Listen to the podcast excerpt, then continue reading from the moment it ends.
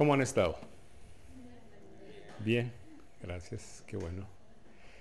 Pues esta noche la hemos reservado para hablar de un tema que ustedes tienen en su, en su cuaderno de actividades, pero lo vamos a hacer un poco más, pues no a profundidad, sino con ejemplos más sencillos que tal vez les puedan servir para que ustedes mismos como catequistas se los uh, comenten a sus niños.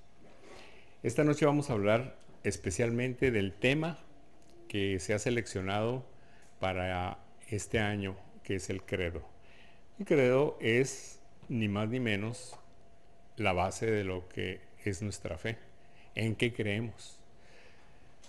Si a ustedes les preguntan sus niños, bueno, o, otra persona, puede ser un, adulto, una persona que tal vez no, esté enterada o que le, sienta cierta atracción por, la, por nuestra fe, ¿qué le dirían? ¿Qué le dirían ustedes? ¿En qué creen ustedes? ¿En qué creemos los católicos? ¿En qué creemos los miembros de la iglesia que Jesús fundó. ¿En qué creemos? ¿Cuál es la base de nuestra fe? ¿Qué se les ocurre? Creemos en Dios Padre, Hijo y Espíritu Santo. Muy bien, Felipe, muy bien. Felipe, Felipe contestó, se fue directo al grano. Es me iba a tomar como media hora llegar ahí, así es que me adelantó. Y como es tan buen niño, y a los niños que vinieron hoy los queremos estimular. No quiere decir que a las niñas no, pero estamos eh, extrañando a los señores. Muy bien por los que vinieron, ¿eh? Felicidades a todos los señores que vinieron, que se dieron tiempo de venir. A Felipe le vamos a dar de regalo una cruz de metal. Y este está hecha con, con clavos de de, los que se usan para las eh, herraduras de los caballos. Las hicieron los veteranos. ¿eh? Lo duro fue quitarle los zapatos al caballo, pero fuera de eso, sale bien. Bueno, esta noche vamos a hablar en forma resumida, porque es muy resumido lo que vamos a hablar, acerca de nuestra fe, acerca de quién es Dios, imagínense nomás, Podríamos pasar toda la vida tratando de definir quién es Dios y, no podríamos. Sin embargo, esta noche tenemos que al menos darnos una idea de quién es Dios y por qué creemos en Él y por qué, en qué basamos nuestra fe, nuestra creencia en Él. Y esto les puede servir a ustedes para explicárselo a sus niños, pero también para explicárselo a otras personas que los cuestionen, que les digan, bueno, ¿en qué creen ustedes? ¿Ustedes creen de veras en, en Dios? Entonces, ¿por qué Dios es esto? ¿Por qué Dios? Hay muchas cosas que, la gente comenta con respecto a Dios, sobre todo cuando hay ignorancia, pero estamos aquí para eso, para, evitar la ignorancia, ¿no? Bueno, y sobre todo justicia, porque se dicen muchas cosas injustamente, como Dios no actúa de acuerdo a lo que los apóstoles decían. Cuando le hicieron una majadería, vamos a decir, una descortesía a Jesús, los apóstoles se enfurecieron y dijeron, ¿no quieres que hagamos bajar este, rayos y que los quemen. no, no, no, déjenlos. O sea, algunas gentes reaccionan de una manera fuerte. Bien. Hay un, una manera rápida de entender nuestra fe, un resumen, pero dentro del resumen hay otro resumen, es, decir, un resumen del resumen. Vamos a hablar primero desde el principio. En tiempos de la antigüedad, en tiempos de la antigüedad, había pueblos, les llamamos, en aquel término pagamos, cuando tienen Dios o creen en muchos dioses. Y había, no sé si acuerdan ustedes cuando estaban en secundaria o en primaria, que veían a los dioses del Olimpo, los dioses griegos, y que, que ahí estaba un Zeus, el jefe de los dioses, y luego esposo de Atenea, que cuando los, cuando los romanos se dejaron influenciar por los griegos, le cambiaron el nombre. Eran los mismos dioses, pero les quitaron el nombre. A Atenea le pusieron Artemisa. A Venus le pusieron Afrodita, la diosa del amor. Y, y, así por el estilo, Marte era el dios del dios de la guerra, ¿verdad? Por eso es Martes. el lunes se hizo en función a, a la luna, y así por el estilo, o sea, tenían un montón de dioses. Y los griegos creían en todos esos dioses. Pero los dioses, de acuerdo a la mitología griega, por eso se llama mitología, mito quiere decir mentira, ¿verdad? O sea, pues los dioses se comportaban igual que nosotros. Ahí andaba el Zeus correteando a la diosa de acá y le ponía los cuernos con la esta y luego la otra, ¿no? Y cuando se peleaban, en lugar de volar sartenes, volaban rayos. Entonces, era un corre y corre. Y luego que Apolo y que lo mandaban, y pues Apolo, que era muy guapote, pero estaba medio menso. El caso es que decimos, bueno, todos estos, eso era lo que creían los griegos y creían los romanos, pero había pueblos en, el antiguo, en, en, la antigüedad, que tenían dioses que incluso eran malvados, inspirados posiblemente en las fuerzas del mal, como Baal, el dios Baal, que, eh, sus, las gentes que creían en él le sacrificaban niños. ¿O qué me dicen ustedes de los dioses en los que creían los aztecas?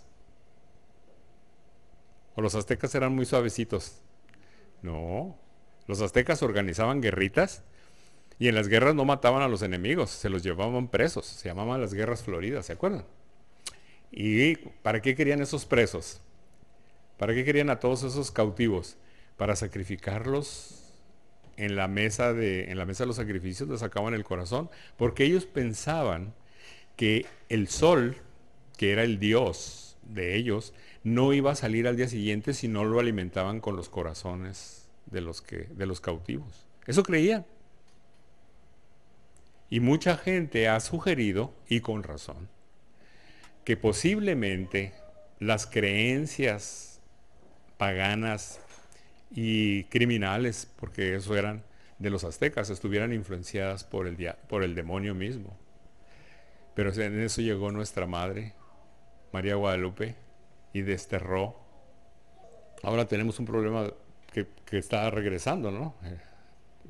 También basado en lo mismo, ¿no? Siempre han oído hablar del narcotráfico y de las ejecuciones y de la santa muerte y todo ese tipo de cosas.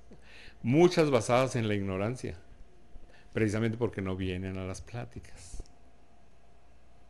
¿Sí me explico? Mucha gente se cree cosas porque no tienen una base verdadera para poder comparar. Bien, pero Dios, para ser Dios según nosotros, primero que nada, Dios tiene que ser uno. Porque si hay muchos dioses, entonces no son dioses. Dios tiene ciertas características. Por ejemplo, usando nomás nuestra razón, ¿eh? Nomás nuestra razón. Todavía la fe no. Pero nuestra razón. Dios tiene que ser uno. Dios tiene que ser omnipresente, es decir, estar en todos lados. ¿Se acuerdan del catecismo? Dios está en el cielo, en la tierra y en todo lugar. ¿Se acuerdan que nos decían eso?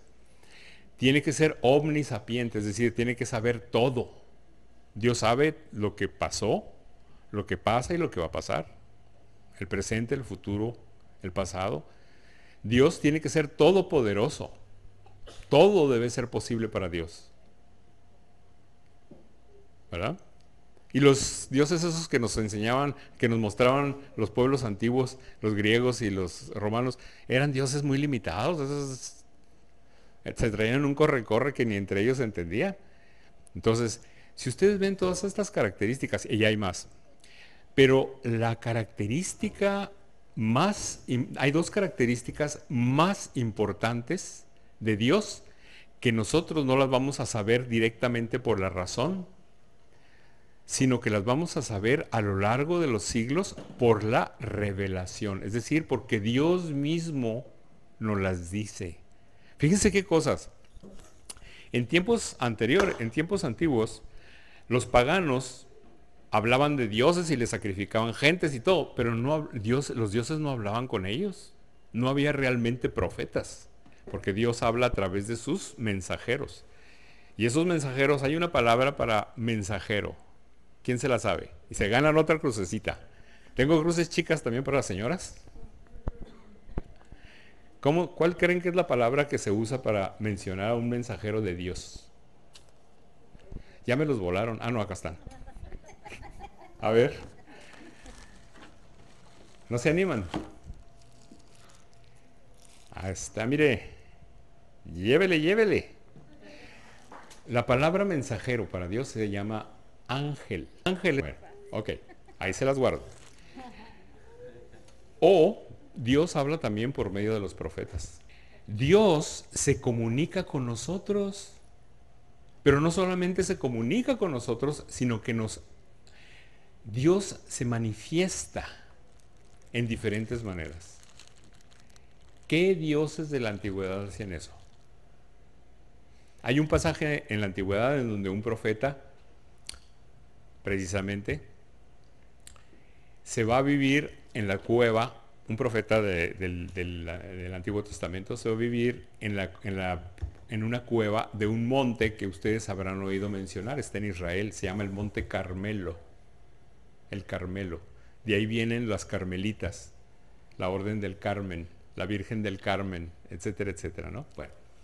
Y hay una especie de, de reto en donde el, profeta, el profeta Elías, reta a los paganos, porque en ese tiempo acuérdense que cómo se utilizaban las, se hacía una, una pira de leña y ponían un, animal que sacrificaban antes, no lo ponían vivo, lo ponían muerto, pero lo degollaban, lo ponían en la pira y luego le prendían y se suponía que ese sacrificio, el humo, se elevaba al cielo como una forma de reparar los pecados, una forma de, orar, de dirigirse a Dios.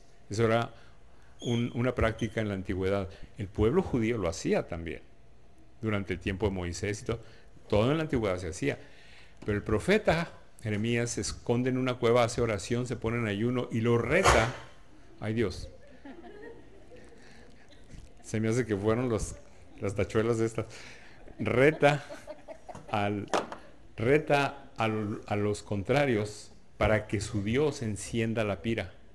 Ponen un animal con la leña y los, y los sacerdotes de Baal empiezan a orar y a brincar y a hacer escaramuzas y, y que manda la fuerza y que manda y nada, y nada. No aparece por ningún lado. Él ruega, solicita, inmediatamente sale un rayo del cielo y prende exactamente la, pira. O sea que Dios está dispuesto a obrar milagros, a salirse de las, de las leyes normales de la física y de la química y todo, para que nosotros nos demos cuenta que Él es real. Y ahí nos está diciendo algo muy importante. La primera vez que nosotros oímos que Dios se manifiesta es en el Génesis, es decir, cuando crea el paraíso terrenal, crea la humanidad, crea el mundo, crea el universo de, la nada. Y mucha gente dice, bueno, es que Dios es algo así como una fuerza. Mucha gente dice, Dios debe ser una fuerza muy grande, pero fuerza, pero pues fuerza, pues yo tengo fuerza en las piernas, ustedes tienen fuerza. Tenemos vehículos de qué, cuántos caballos de fuerza? Fuerza, o sea, la fuerza es algo limitado, ¿no? Otra gente dice, no, yo no creo que exista Dios, yo creo que la naturaleza, el universo, pues Dios creó el universo, o sea que Dios, el universo y la naturaleza le quedan chiquitos.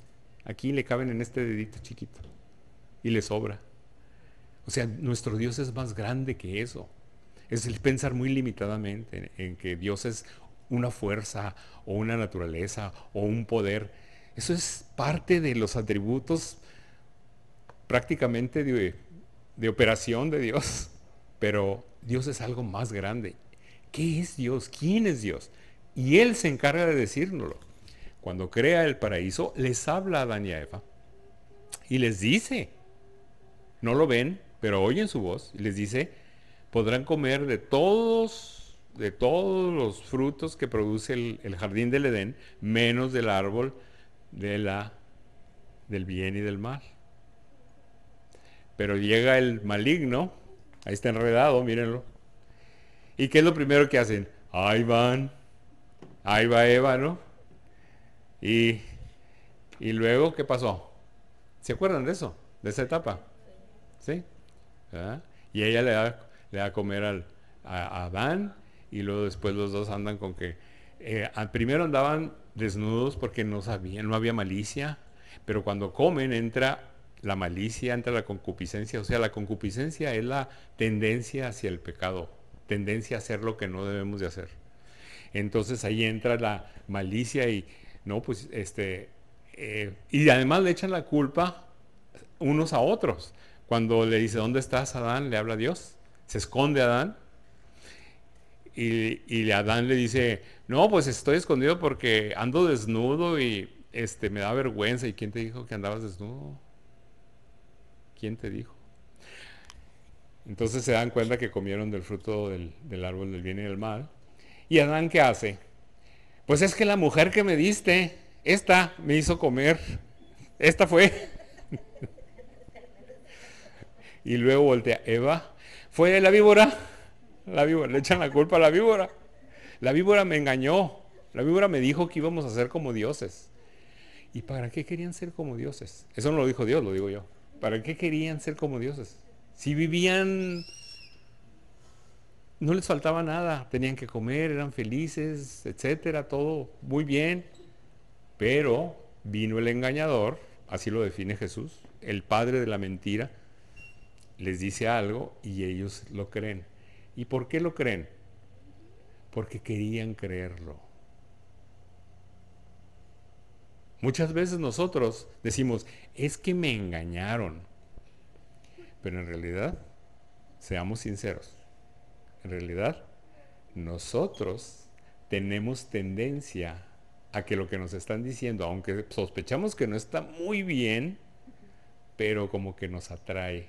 Como que, bueno, pues sí, me inclino y ya inclinado, pues me dejo ir, ¿verdad? Y ya de resbaladita y de bajadita, pues esa es la concupiscencia. Después, en tiempos, después de, todavía el Génesis, pero en tiempos posteriores, hubo un hombre, un nómada. Los nómadas eran gentes que tenían a su rebaño de chivas o de borregas y andaban de lado en lado con su carpa y su familia y unas cuantas gentes y llevaban a pastear, a pastorear en donde había un poco de pasto y agua y los se cambiaban a veces los expulsaban de un lugar, había tribus o había clanes que no los querían, etc. Pero este hombre creía en Dios. Y este hombre amaba a Dios. Entonces Dios, al ver su fe, al ver sus anhelos, este hombre era un hombre ya mayor, se llamaba Abraham. Y su esposa Sara. Pero eran ya viejitos, más viejitos que yo, imagínense. Entonces, y no tenían hijos. Y esa era la tristeza de Abraham. ¿A quién le voy a dejar mis chivas? Mis borregas, pues. Chivas también, ¿verdad? Y este, ¿quién se va a hacer cargo? Yo, a mí lo que más me gustaría es tener un descendiente, un heredero, un, un hijo. ¿Se imaginan qué hermoso? Porque cuando yo me muera no tengo descendencia, pues ahí se acabó todo. Hasta ahí llegó mi, mi legado. Anda tres ángeles. Y esos tres ángeles le dicen, porque él era, él era fiel a Dios, le dicen el Señor ha escuchado sus ruegos y que van a regresar después de un año y para cuando ellos pasen nuevamente, su esposa Sara va a haber concebido un hijo. ¿Se imaginan tener un hijo? el manero de su vida. Pero él dice, y, mi hijo va a ser el jefe, o sea, le dan a entender que su descendencia a través de su hijo va a ser más, más grande, se va a multiplicar y va a ser más, tan grande como todas las estrellas del cielo. Ellos veían, imagínense una noche estrellada en medio de la nada y no había luz, no había... Y veían la, noche estrellada con todas esas estrellas y que le digan, tu descendencia, la gente que va a salir de ti, tus hijos, tus nietos, tus descendientes van a ser como todas las estrellas del cielo, así de numerosos, o las arenas del mar. Imagínense qué bendición tan grande. Y que sucede exactamente. Cuando vuelven los ángeles, Sara ya, este, no recuerdo si ya estaba encinta o ya había tenido a su hijo Isaac. Pero es, es, es eh, él tiene su hijo. Entonces Dios le dice a, a Abraham, ¿sabes qué, Abraham? Quiero que vayas, tomes a, tu hijo, ya estaba el niño más o menos, digamos, ya estaba, pues, jovencito, no joven, no, no preadolescente, sino posiblemente 10 años, 7, 8, 10 años, no sé. que lo lleves a un monte que te voy a indicar, y en es el monte Moriano. Y ahí lo vas a, vas a poner una pira y me lo vas a ofrecer en sacrificio. Decir, lo vas a sacrificar.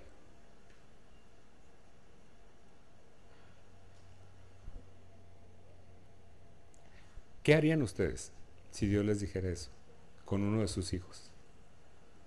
Y sin embargo, Abraham lleva a su hijo con todo el dolor de su corazón y lo pone en una pira y levanta el cuchillo para sacrificarlo, llorando, ¿verdad? Y desgarrado. Pero lo va a matar. Y dentro de sí posiblemente Abraham pensaría, si el Señor me prometió que mi pueblo, mi descendencia, iba a ser como las estrellas del cielo, se iba a multiplicar así como las estrellas del cielo, al morir mi hijo por mi propia mano, ¿qué va a ser de esa promesa? La promesa, pero aún así lo voy a hacer, porque Él ama a Dios. La prueba. Dios prueba nuestra fe. En el momento en que Abraham va a asestar el golpe para matar a su hijo, oye una voz de Dios que le detiene y le dice, no lastimes a tu hijo, no toques a tu hijo. Y a cambio de eso aparece un cordero, un borrego macho, enredado por los cuernos en un arbusto que está ahí abajo. Entonces ve y toma ese y ese es el que vas a sacrificar. Y Dios cumple su promesa. Isaac se multiplica, Isaac tiene a Jacob y de Jacob viene la descendencia del pueblo judío, entre el cual después de muchas generaciones van a ser Jesús. Y no solamente Dios cumplió su promesa de que el pueblo se iba a multiplicar, sino que además iba a mandar el más grande astro de la humanidad a través de ese pueblo. Y todo por la fe de este hombre que primero eligió creer en la promesa de Dios que en su propia inseguridad. Eso es fe. Dios prueba nuestra fe. Y a veces nosotros tenemos pruebas en la vida, no tan fuertes a lo mejor como la de Abraham, pero algunos hemos tenido pruebas muy duras. Y Dios muchas veces nos, sentimos, o díganme si me equivoco, si exagero, que a veces nosotros hemos cuestionado a Dios y le decimos, ¿por qué me mandas esta prueba, Señor? Tú sabes que esto para mí es muy duro. Eh, yo no sé cómo lo voy a tolerar. Yo no sé cómo voy a salir de esto. Y tú me dices que tenga fe y confianza. Y Dios encuentra una manera. Siempre encuentra una manera. Pero nosotros tenemos que confiar en Él, como Abraham. Abraham confió. Entonces Dios, ya tenemos dos formas en que Dios se manifiesta. Ahora, el pueblo de Israel fue capturado, fue llevado preso a Egipto. Y ahí los tenían como esclavos. Ahí los tenían como esclavos. No vamos a hablar esta noche de todo lo que es la salida de Egipto, porque ahí nació la Pascua, etcétera, etcétera. Pero vamos a hablar de un personaje que lo saca de Egipto, que es Moisés. Y cuando ellos salen de Egipto, cruzan el mar rojo a pie. Al Dios abre el mar para que pasen a pie enjuto, es decir, a pie desnudo, sin mojarse. Todo el pueblo pasa por el mar rojo. Y, eh, el ejército de carruajes del, del faraón que los perseguía se meten detrás de ellos. Y cuando llegan a la otra orilla, Dios, Moisés levanta su vara, cierra el mar y se traga todo el ejército. No quedó uno solo vivo, ni siquiera un caballo y Dios protege. Y los lleva, no, pues ya nos trajiste por el desierto, estábamos mejor en Egipto, ahí teníamos comida calientita, nos comíamos con ajo, les gustaba mucho el ajo. No van a pensar que son mentiras, es cierto. Está en la Biblia, les gustaba el ajo, les gustaba comer calientito, las cebollas, etc. Eran esclavos, pero les servían, así como a Firulais que le damos en el plato. ¿No saben quién es Firulais? Bueno, pues así les damos en, el plato y este, no movían la colita, pero pues les daban y preferimos estar allá y ahora nos traes al desierto y aquí no tenemos agua, no tenemos que comer, no tenemos agua, estamos muriendo, nos estamos muriendo de sed. Moisés oye la voz del Señor que le dice, toca la piedra y al tocar la piedra brota un manantial de agua para todo el pueblo. Esa piedra la pueden buscar en internet, ahí está. y está partida en medio del desierto donde no hay nada y ahí se ven las, la erosión del agua, en la parte donde van este, las pruebas físicas de la, del éxodo. No, pues no tenemos, no tenemos que comer, estamos cansados, extraño mis cebollas, extraño mi ajito, extraño mis gallinitas, extraño la comida que teníamos en Egipto. Éramos esclavos, pero extraño lo seguro. Dios les manda un pan que, se, que amanecía como un rocío en la mañana, cuando se levantaban temprano. Amanecía un rocío así sobre el... y lo recogían como unas escamas blancas, claras, y ese es el maná. ¿Han oído ustedes esa, palabra, el maná? Bueno, el maná es una prefiguración de la Eucaristía. ¿eh? El maná, el pan que venía del cielo, Dios se los mandaba para que comieran pan. Y todos los días comían en medio del desierto donde no había ni tiendas, ni que sembrar, ni tierras, ni nada. Y ahí tenían el maná. Dios cuida a su pueblo. Y nosotros a veces nos decimos, ¿qué voy a comer? No tengo trabajo, ¿cómo le vamos a hacer? Y nos ha dejado sin comer. ¿Nos ha mandado qué comer? Hasta algún, y se nota a veces, ¿verdad? Hasta de sobra, sí. Y para compartir, por eso nos manda. No, no van a pensar que estoy sugiriendo nada, ¿no? Pues después me dicen cosas. Entonces, al rato, no, pues ya no queremos maná, estamos cansados. No, pues les manda unas parvadas de, de tórtolas, de codornices. Hay quienes les dicen godornices, no, son codornices. codornices, para que coman caldito. Para que las hacen. No, pues que está haciendo mucho calor y que el desierto, caminando junto con ellos para que les hagan sombrita. ¿Qué más quieren? ¿Sí me explico? Bueno, Moisés llega los instala a la base, en la base del, monte Sinaí y él asciende a la, montaña y en la montaña escucha una voz y ve algo. Ve una zarza, es como un matorral, que está en fuego, pero se está quemando, pero no se consume. O sea, no termina de, quemarse. Si está el fuego, el fuego, el fuego, el fuego. Y oye una voz que le dice, quítate las sandalias porque la tierra que pisas es sagrada. Es la presencia de Dios en el monte Sinaí. Allí es donde Él le da las tablas de la ley, los diez mandamientos. Moisés baja a llevarle a su pueblo los diez mandamientos. Los diez mandamientos son muestras del amor de Dios por nosotros. Mucha gente dice, no, es que los mandamientos son como prohibiciones, son como mandatos así como para hacerle la vida a uno imposible, como que le dicen, no hagas esto, no hagas lo otro. Ay, sí, pues que yo... No, entonces, los diez mandamientos son muestras del amor de Dios, porque les voy a poner a ustedes a elegir. ¿A ustedes les gusta el orden o les gusta el desorden? Vamos a decir que el desorden también se llama caos, ¿verdad? Y ustedes cuando entran a la casa, ¿qué les gusta ver? ¿Una casa limpia, bonita, ordenada, que huela bonito, que esté todo? ¿O entrar hacia un como un cuchitril así, que todo, calcetines por acá y no sé cuánto? Y el perro se hizo. ¿Quién dejó entrar las gallinas? O sea, ¿qué queremos? El orden, ¿verdad? Entonces, nuestra vida, para poder tener orden, necesitamos ciertas guías. Esos son los mandamientos. Y Dios nos lo da porque nos quiere. Allí empiezan a surgir ya ciertos nexos con la identidad de Dios. Él quiere nuestro bien, quiere que vivamos en armonía, en orden. No quiere que vivamos en el, en el cochinero, tanto dentro como fuera. Pero cuando baja Moisés de la montaña se encuentra con que el pueblo que, que, había comido el maná, que había recibido las tórtolas, que había este, caminado bajo la nube, que había tenido agua hasta para echarse clavados. Se le habían volteado y habían construido un becerro de oro y estaban adorando a un becerro de oro, traicionando a quien los había sacado de la esclavitud. Y Moisés entra en santa cólera y tómenla, les avienta las tablas de la ley Se ha de haber descalabrado alguno que otro, pero la cosa es que hubo una matazón, se murieron un montón, etcétera, etcétera. Bueno, hay pruebas de eso todavía en, en, el en Oriente.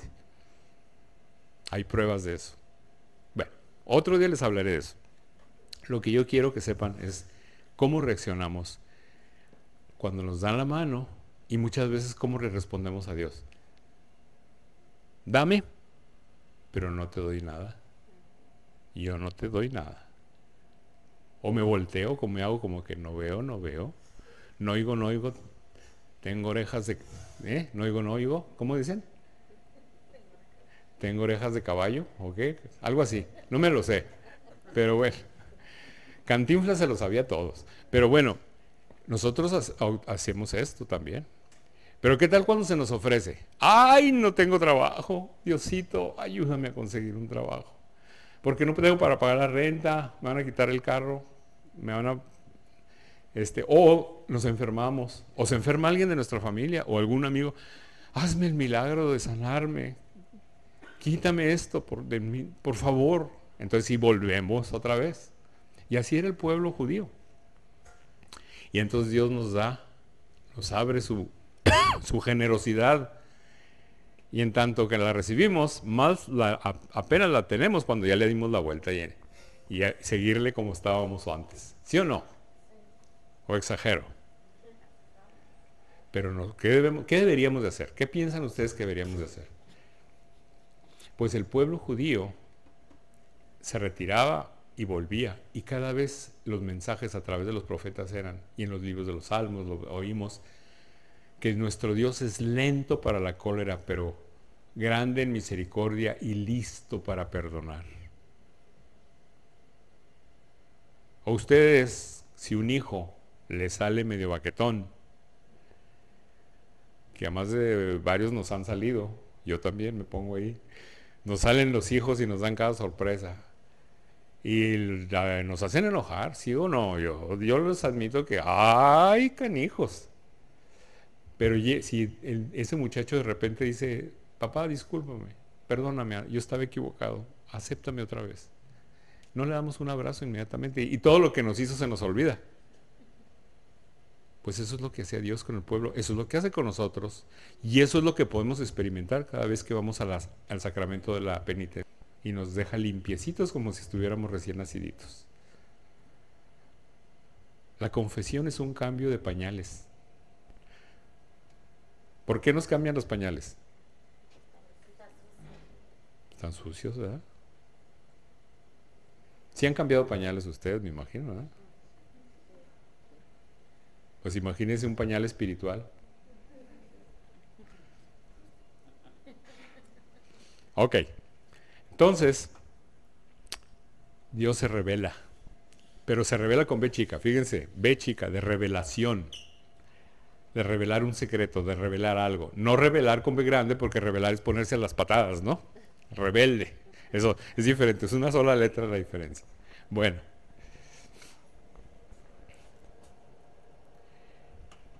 Ahora Dios manda a uno de sus mensajeros, a un ángel, al ángel Gabriel, a una jovencita de 16, 17 años en Nazaret. Y le dice, Dios te saluda, María. Dios te salve es lo mismo. Llena eres de gracia. Quiere decir, llena eres de Dios. Eso es la gracia, Dios. Dios es la gracia. Dios le está diciendo a una niña, a una jovencita, llena eres de gracia. La niña amaba a Dios. Y, eh, pero, pero se desconcierta porque no entiende ese saludo. ¿Por qué me saluda así este, este ángel? Viene de Dios. Ella sabe que viene de Dios, pero no sabe por qué. Y entonces ella, el ángel le dice, no temas María, porque has encontrado gracia ante los ojos del Altísimo y concebirás un hijo. Y ella dice, pues, pues ¿cómo? Porque yo estoy prometida a un, a un muchacho muy guapo, muy trabajador, muy joven, muy decente, que se llama José, pero todavía no, no nos hemos casado. O sea, todavía no. Estoy prometida nomás. ¿verdad? Entonces eh, el ángel le dice, mira, tú concebirás un hijo eh, el Espíritu Santo te cubrirá con su sombra. Y este hijo será llamado Hijo del Altísimo. Se le está diciendo que será llamado Hijo de Dios. Entonces ella entiende que el hijo va a ser hijo de Dios, no de José. Y ella concibe siendo virgen con lo que se cumple la escritura. Una virgen concebirá un hijo. Desde siglos, muchos siglos atrás había dicho eso.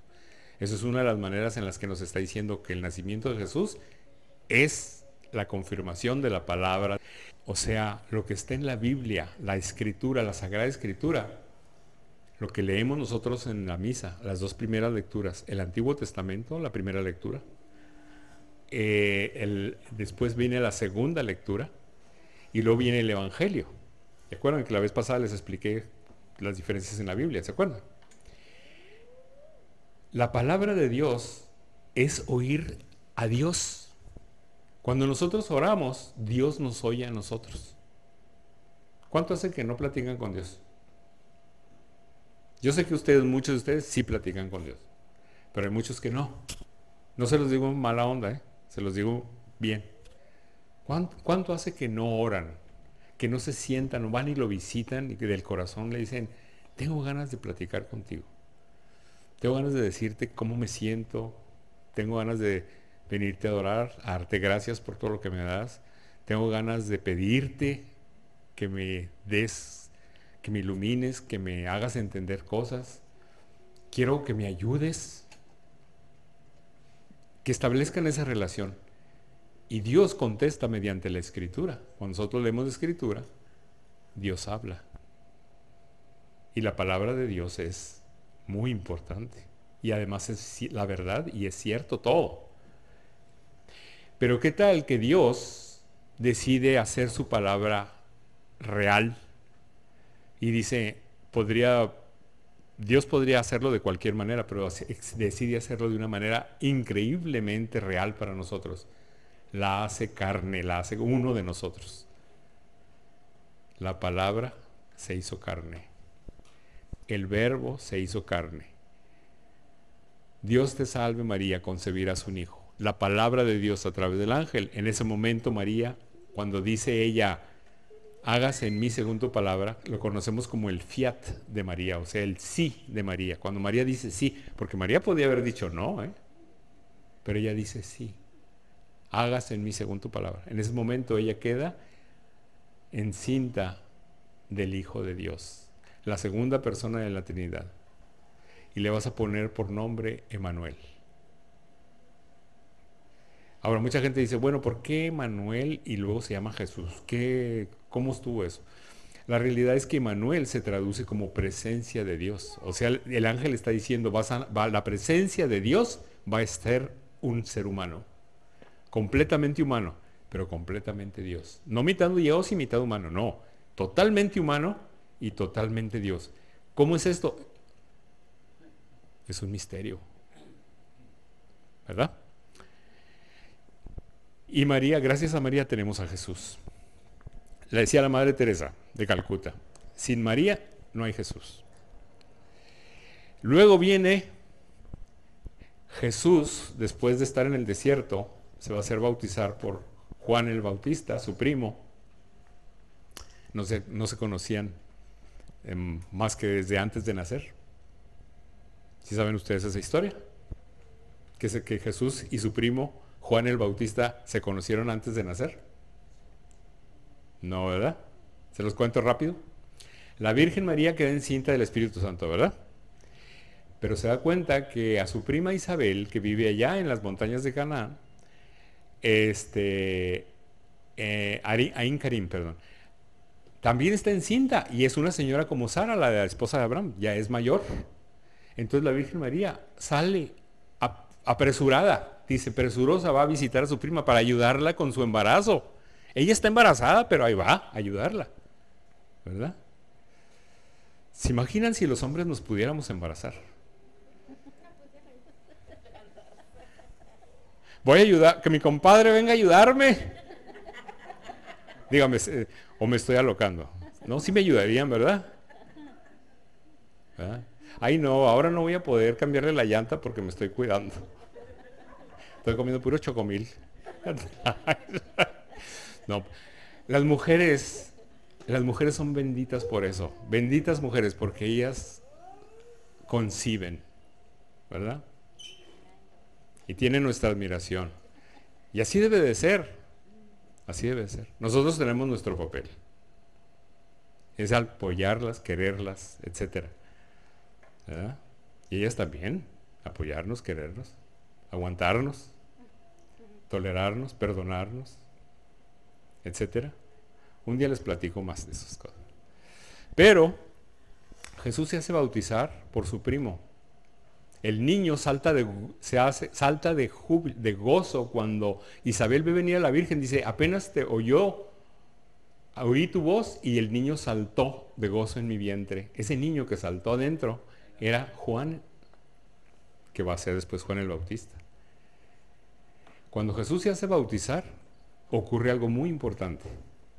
Se abren los cielos, dicen los evangelios, y se oye una voz que dice, este es mi Hijo muy amado, en quien me complazco. ¿Quién está, quién puede decir, este es mi amado? Decir eso. El padre, un papá, este es mi hijo, muy amado. ¿Y quién, de quién está hablando? Del hijo. Es hijo del papá, o sea, hijo de Dios. Nos está diciendo, Dios nos está diciendo, yo soy padre y tengo un hijo, que es Dios también. Y entonces aparece una paloma que representa y se posa sobre Jesús y esa paloma era el Espíritu Santo. Entonces ahí tenemos Padre, Hijo y Espíritu Santo. Dios se revela como tres personas en un solo Dios. Esa es la Trinidad. Porque habrá gente que dice, oiga, en la Biblia no dice la palabra Trinidad. ¿Dónde dice Trinidad? No necesita decir Trinidad. Dios dice Trinidad al revelarse el bautismo de Jesús. Ahí está la Trinidad. Y nosotros creemos en lo que dijo Felipe, la Trinidad. Padre, Hijo y Espíritu Santo. Nosotros tenemos una fe trinitaria. Ahora, ¿cuál es el resumen entonces de nuestra fe? El resumen de nuestra fe es el credo de los apóstoles. Y si ustedes van, miren lo que dice San Agustín. En verdad ves a la Trinidad si ves al amante, el Padre Creador, al amante. ¿Por qué es amante el Padre? Porque creó, nos creó a nosotros. Nos creó porque nos ama. Es el amante, es el que nos da de comer, el que nos cuida, el que nos da trabajo, el que nos da salud, el que nos perdona, el que nos abraza, si ves al amado, ¿quién es el amado? Este es mi Hijo muy amado, en quien me complazco. ¿Quién es el amado entonces? Jesús, nuestro redentor, el que vino a morir por nosotros en la cruz, el que eligió pagar el precio con su vida, con su muerte, perdón, para que nosotros tengamos vida y la tengamos en abundancia.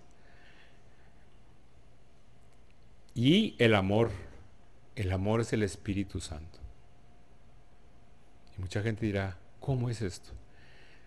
¿Cuántas veces, ustedes por qué están aquí? Por el amor que le tienen a esto. A lo mejor no lo entienden todavía muy bien, yo tampoco, pero le tenemos amor y estamos aquí. Es el Espíritu Santo. Presión de un problema muy grave y sienten que se les cae el mundo encima, pero de alguna manera sienten ustedes que están agarrados de algo y que van a poder tolerar y que dicen ustedes, ayúdame Dios mío, por favor, socórreme. Es el Espíritu Santo quien les está sugiriendo esa súplica. Cuando ustedes sienten la necesidad de compartir algo con alguien que lo necesita, un pobre, una persona que necesita un pedazo de pan, un trabajo, un abrazo, una sonrisa, es el Espíritu Santo. Cuando ustedes le enseñan algo a alguien, es el Espíritu Santo. Y así nos podemos, nos pasar todo el día diciéndoles, El amor mismo es el Espíritu Santo, el que nos ayuda, el que nos consuela, el que nos guía, el que nos, el que nos protege, es el Espíritu Santo. Quien nos redime es el Hijo, quien nos ama es el Padre. ¿A quién vamos a ir cuando termine esta vida? Al Padre. ¿Y quién nos va a llevar a Él? El Hijo. ¿Y quién nos va a llevar al Hijo? El esposo del Espíritu la esposa del Espíritu Santo. Es decir, la madre. San Luis Griñón de Montfort decía, la, el camino más fácil, más rápido y más seguro para llegar a Jesús es a través de su mamá. Las bodas de Cana, el primer milagro de Jesús, fue a, a petición de su mamá. Si ustedes quieren llegar a Jesús, cuélguense de las faldas de María. Así se los digo. Porque mucha gente nos critica a los católicos, dicen, es que los católicos adoran a María. No, no, no, no, no, eso está muy equivocado. Los católicos veneramos a María. Pero tienen imágenes de, los santos y de María. ¿Tiene usted una imagen de su mamá en su cartera? ¿O en su, encima de su closet? ¿O encima de su mesita de noche? ¿Y cómo cuida usted esa imagen? Porque su mamá la quiere. ¿Usted tomaría esa fotografía y la tiraría a la basura? No pues no igual nosotros, por eso queremos a nuestra madre. Además, Él nos la dio como mamá espiritual. Desde la cruz fue su último regalo para la humanidad en vida. Utilizó su último aliento para darnos a su mamá. Pero la mamá nos lleva a Jesús y Jesús nos va a llevar al Padre. Entonces ahí está el caminito, ahí está la escalerita. ¿Entiendes? Entonces, hablando de eso, yo les quiero hacer una invitación.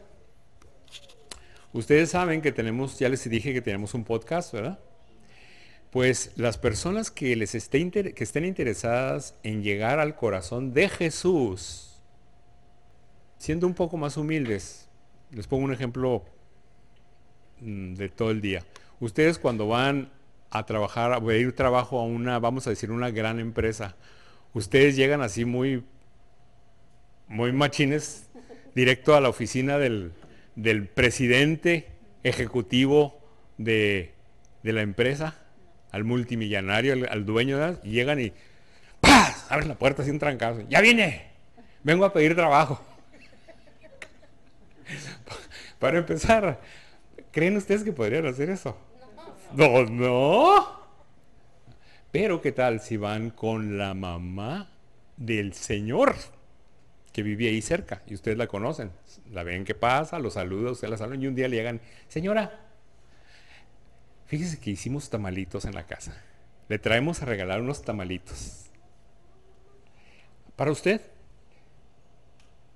Y le queríamos pedir un favor.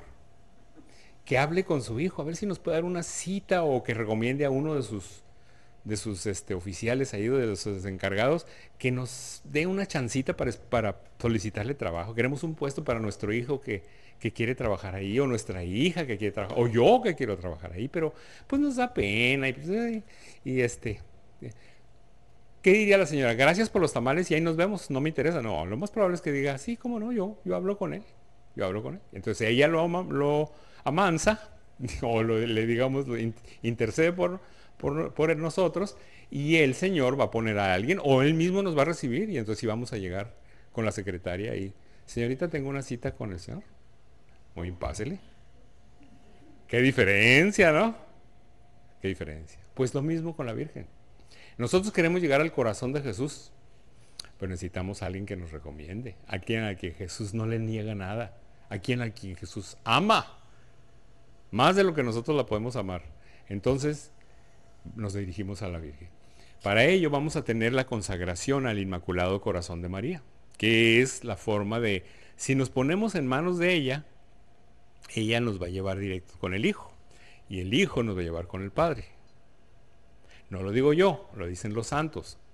Entre ellos, Luis Griñón de Montfort, Juan Pablo II, la Madre Teresa de Calcuta, y le Maximiliano Colbe y montones de santos marianos. La escritura también, por supuesto. Entonces, sí, dígame, ¿quiere decir algo? No, dice la escritura que nadie llega al Padre sino por el Hijo. Así es, nadie llega al Padre porque el Hijo es el camino, el puente hacia el Padre. pero necesitamos un puente hacia el Hijo, y esa es la Virgen. Y para ello yo los invito a que se consagren a la Virgen. Y ustedes van a decir, bueno, eso es una consagración a la Virgen para que ella nos lleve al corazón de Jesús. Sí, pero es una consagración no nomás para esta vida, sino es una consagración para la eternidad. ¿Quién de nosotros no nos gustaría que en el último momento de nuestra vida estuviera nuestra madre ahí junto a nosotros, dándonos la mano y recibiéndonos?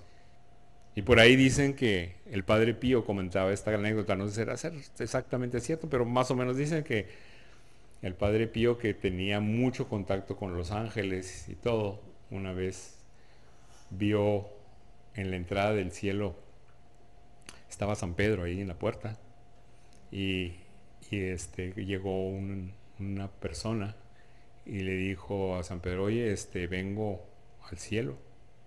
Y San Pedro dijo, sí, sí, sí, aquí te estoy viendo que tú estás en el libro de la vida, pasa, pasa, pasar, pasa, pasa. Y cuando iba entrando al cielo, voltea y ve a unas personas ahí que él conoció en vida y que no eran, pues que, digamos, muy recomendables, de esas que necesitaba. Entonces el padre Pío le dijo, oye, este, ¿y estas personas eh, están aquí en el cielo? O sea, no quiero tampoco ponerme a juzgar, no en la pero dice, dice San Pedro, pues mira, yo estoy de acuerdo contigo, estas gentes son especiales, ¿verdad? Fueron, tuvieron una vida muy especial, pero la mamá del jefe los mete por la puerta de atrás. Entonces, la Virgen... Tenemos una chancita. Tenemos una chancita. Nuestra Señora, esto parece que es un chiste y parece que es algo inventado, pero la realidad es que desde el punto de vista teológico, si ustedes se consagran ahí en esos 33 días que yo les voy a hablar. ¡Ay! Ya vi uno que se puso pálido por ahí. No, déjenme explicarles, déjenme explicarles. En estos 33 días yo les voy a hablar de 5 a 10 minutos, nada más. Eso es todo. Y lo van a escuchar por el podcast. Y en cada día de esos 33 días yo les voy a explicar lo que toca ese día para que ustedes lo mediten en su corazón y cuando tenga los 33 días ya cumplidos, ese día va a ser el 12 de diciembre. Y ese día le nos podemos consagrar a la Virgen de Guadalupe. Los que ya estén consagrados se pueden reconsagrar. Entonces, este, lo único que tienen que hacer es conectarse al podcast. Yo les prometo que va a ser chiquito. Le voy a, voy a leer algo y se los voy a explicar.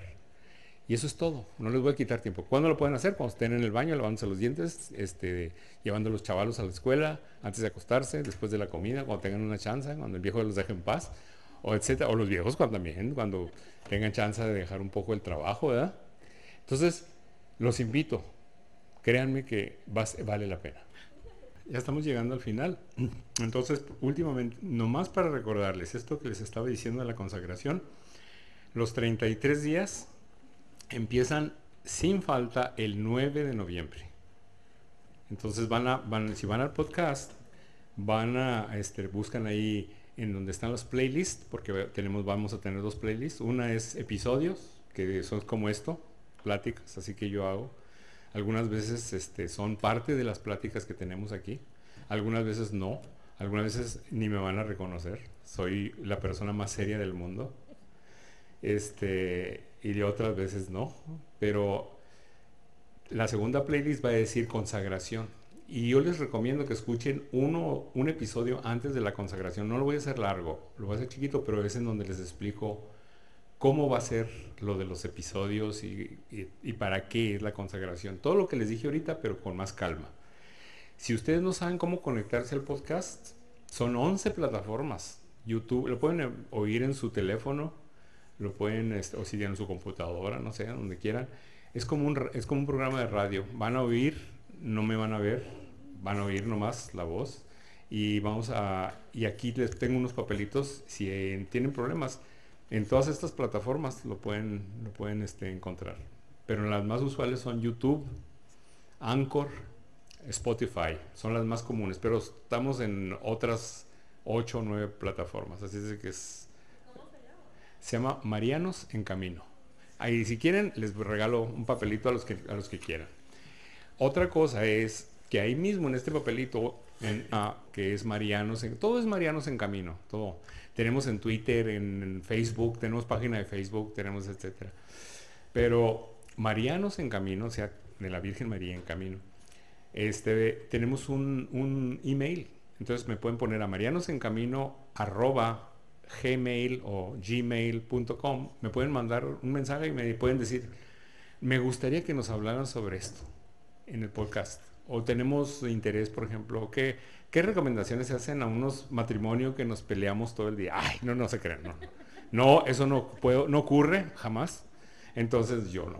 O cómo, cómo podemos mejorar la relación, o cómo podríamos acercarnos a la iglesia, o cómo podríamos tratar un problema de adicción,